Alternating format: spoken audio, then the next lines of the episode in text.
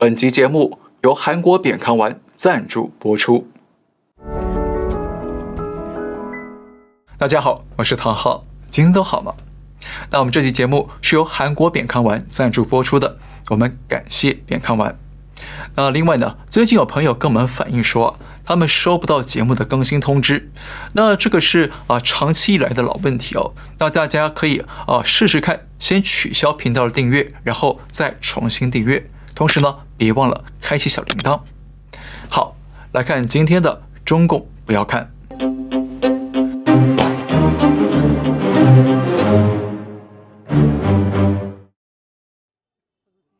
马英九目前还在中国访问。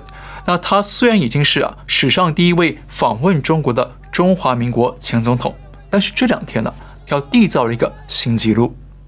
马英九在重庆参观三峡博物馆的时候呢，因为看文物看得太入迷了，结果就缔造了历史性的一刻。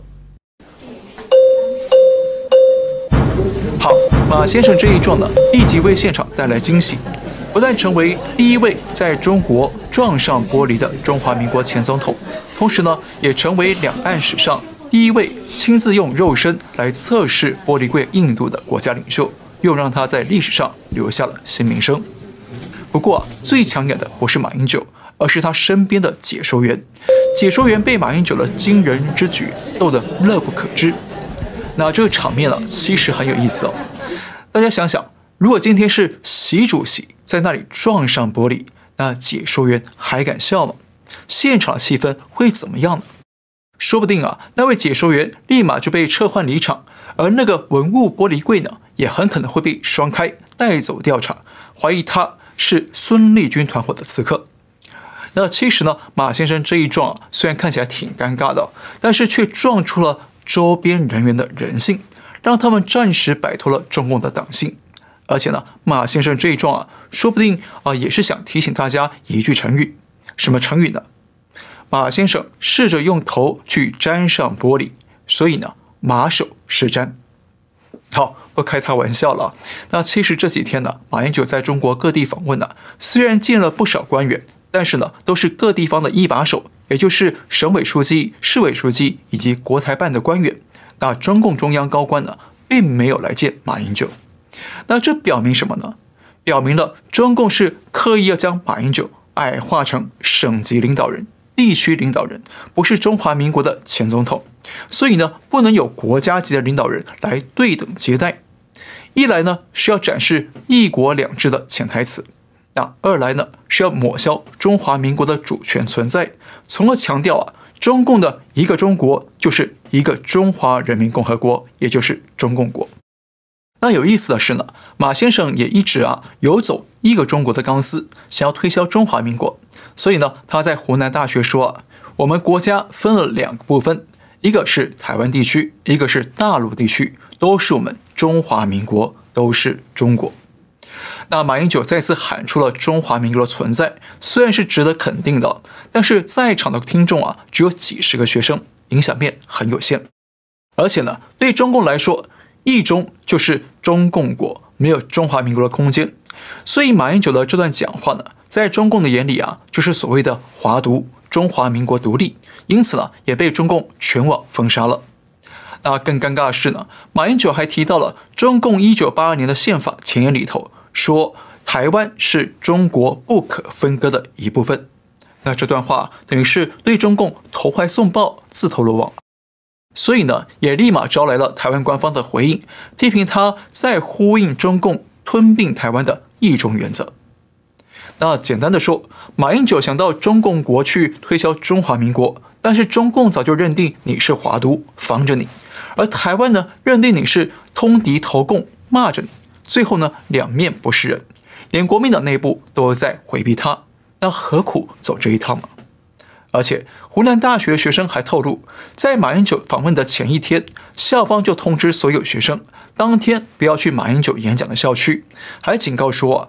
各个楼的制高点是有狙击手的，你们自己受伤了就怨不了别人。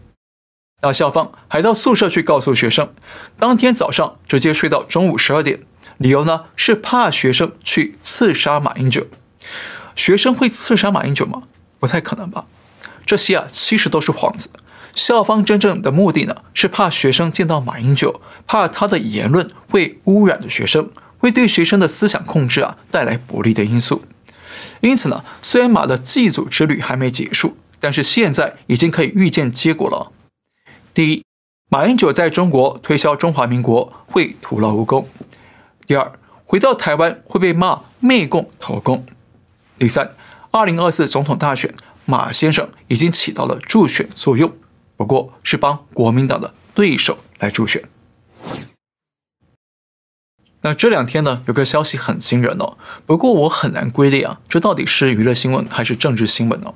就是过去在香港拍三级片出名的中国艳星彭丹，他上个星期出席博鳌论坛的时候，突然高调的向媒体透露，中共与洪都拉斯建交呢，其实他也帮了忙。他说自己啊，现在是民间外交家。那大家知道，洪都拉斯本来是台湾的邦交国，那后来在中共的利诱之下呢，在三月二十五号宣布与中共建交，让台湾的国际盟友减少到十三国。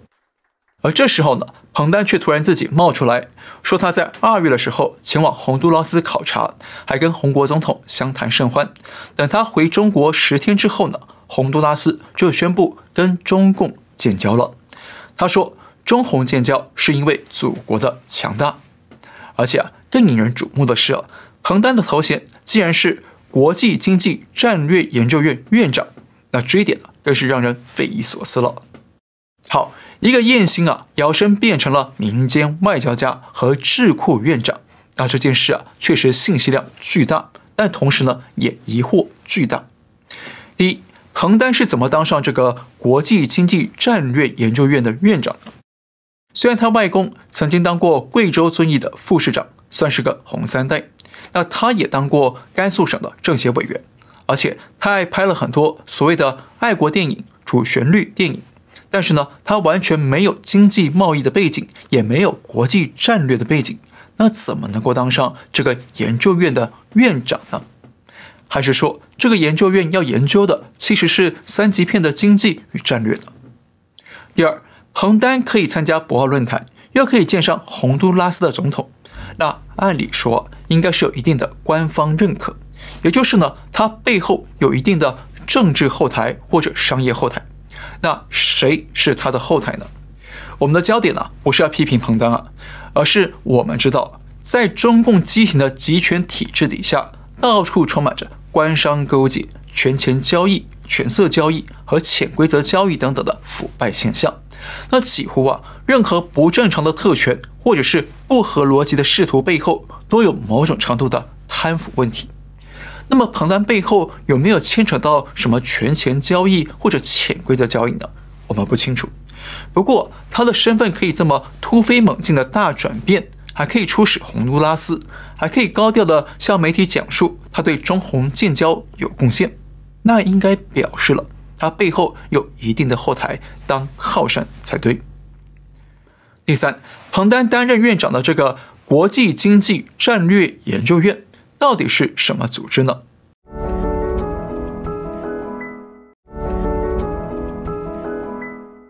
这个机构啊是在去年十一月成立的，那彭丹出任院长，当时还找来了前联合国秘书长潘基文等等的国际政要来祝贺，看起来是相当的壮大。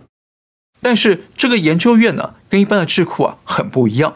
它不但没有自己的官方网站，也找不到有哪些成员跟背景资料，只有模糊的文字概述，非常的神秘。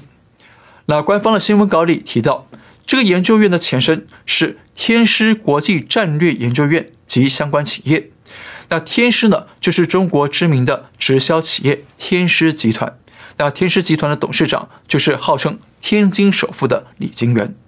而彭丹此前呢，就是天狮集团的顾问，所以彭丹的后台是不是就是李金元呢？我们不得而知。不过呢，我认为彭丹呢不是重点。虽然他声称自己帮助中共跟洪都拉斯建交，抢了台湾的邦交国，但是关键呢，绝对不是他的个人魅力或者是祖国的强大，而是祖国的傻逼强大。洪都拉斯对台湾开出了二十亿美元的价码来维持邦交，而台湾。拒绝了，那么中共绝对得买单这笔账，甚至呢可能得付出六十亿美元。那么彭丹在建交之前，先以国际经济战略研究院院长的身份到红国去访问，那背后是不是也涉及了帮中共提供金援，或者是帮中共支付建交的定金呢？所以他回国十天之后，洪都拉斯就宣布要跟中共来建交了。而且彭丹虽然拍了不少红色电影，但是按理说，他过去的艳星身份呢，应该是很政治不正确的。那中共不太可能安排一个艳星去出访来进行民间外交。而且这艳星回国之后呢，还高调的对媒体说他对建交有贡献，这等于是啊抢官方的光彩，是官场大忌。那如果不是彭丹的当官觉悟不够高，就是呢，他认为自己啊这样高调的沾光不会出事。所以，如果彭丹接下来依然很活跃，没有出状况的话，那就很可能意味着这个天狮集团创立的国际经济战略研究院的背后呢，很可能跟中共官方有了非常紧密的合作，可能成为中共用民间智库做伪装的对外统战机构。来帮中共从事某些啊国际外交的渗透工作，同时呢，也为中共的对外统战来买一些单。好，休息一下，来看个健康资讯。那现代社会里呢，很多人都有呼吸道过敏的毛病，再加上这几年的肺炎疫情，那许多人染疫之后呢，产生了呼吸不通畅、容易感冒等等的后遗症。那传统的韩医发现呢，跟鼻子有关的病变呢，往往都是跟肺部异常有关。好像鼻炎、哮喘和肺病等等，其实都是因为肺部不健康、肺部的积热过多导致的。所以，韩国的扁康韩医院院长徐孝熙结合他五十多年的经验与研究，用中草药开发出扁康丸。那扁康丸是从根本上清除肺部积热，让肺部恢复健康，而鼻炎、哮喘和肺病呢，就会渐渐的康复。而呼吸不顺、容易疲劳以及相关的疫情后遗症呢，也会很快的改善。那现在全世界已经有十六万名病患被治愈了。有兴趣的朋友可以到扁康丸的海外官网去了解，网址是 triple w dot piankang dot us。那他们也有多国语言的服务电话可以免费咨询，涵盖了欧美、澳洲、日本、台湾和香港等地。那您可以在网页上找到。石油输出国家组织，也就是 OPEC，欧佩克，在四月二号宣布要减产原油，直到年底。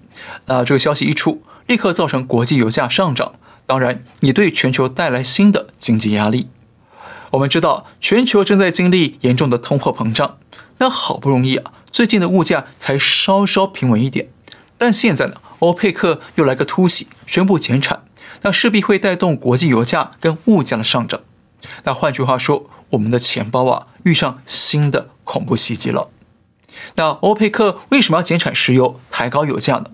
他们说是为了稳定市场、稳定油价。当然了，因为我们不靠卖油赚钱了，所以希望油价低一点呢才叫稳定。但对他们来说呢，赚钱多一点才叫稳定。那这是个相对的概念。但是呢，过去这几年呢，美国已经成为原油的出口大国，是中东与俄罗斯的最大竞争对手。特别是欧洲国家在抵制了俄罗斯的石油之后呢，就转头去买美国的原油，让中东是相当的不满意。所以从经济角度来看呢，欧佩克联合减产到年底，等于是给美国发射一枚核弹级鱼雷，会让美国的油价和物价都持续升高。那国内的通货膨胀压不下来。就会迫使美联储继续在下半年维持高利率，甚至呢还得继续加息来抑制通胀。那这样一来呢，美国的经济与民间投资就会紧缩，就会放缓，甚至可能会引爆更多的银行倒闭事件。而且啊，我们要注意啊，这背后啊是不是有中共操控的因素呢？为什么呢？因为习近平跟普京说，这是百年变局的一部分，我们共同来推动。而这句话很显然是藏着挑战世界秩序、颠覆游戏规则的计划。我们看，俄罗斯先宣布从三月开始减产原油，那接着沙特跟伊朗这两大产油国在中共的斡旋底下恢复建交，然后现在沙特跟欧佩克国家又宣布联手减产。当然了，欧佩克减产的原因啊可能很多，但是呢，从地缘政治对抗来看呢。很可能有中共在背后舞动的因素。那我认为呢，中共想要策动俄罗斯和沙特等国家减产，用通货膨胀来施压美国。一方面呢，是增加美国内部的经济压力和金融风险，来迫使美国对中俄和沙特等国家来做出让步。那另一方面呢，是通过高价的石油来为沙特、伊朗和俄罗斯赚进更多的油源。这样呢，也等于是帮助俄罗斯有钱呢，继续在乌克兰打下去。那虽然我们不知道中共是用什么好处来说服沙特减产石油，还跟伊朗恢复邦交，但是对中共来说呢，如果美国持续钳制中共，那中国经济也会回天乏术。所以干脆这样，你切断我的半导体经济，我就煽动产油国用通胀来报复你，大家来个玉石俱焚。那看你美方让不让步。那这种思维啊，是完全符合中共的经济为政治服务的斗争哲学。那中共要什么呢？当然是要半导体的供应链解封，以及贸易的关税解封，而且还要美方在台湾问题上退后，不要触碰它核心利益中的核心。当然了，这只是我的个人观察与推测。但是因为中共已经准备跟俄罗斯联手，要一起挑战国际秩序，改写国际规则。而最近啊，中共的几个流氓朋友都纷纷的发出核武威胁。那现在欧佩克又宣布减产石油，等于是发出了经济威胁。那这些事件是巧合吗？恐怕不是，背后啊都有中共的影子在里头。所以呢，他用一部最近最流行的韩国复仇剧《黑暗荣耀》。中共现在可能正在国际上密谋一连串的大动作，要一步步的施压美国，报复美国，很可能想要上演一场他们版本的黑心荣耀。好，今天就聊到这里，感谢您收看，我们下次再会。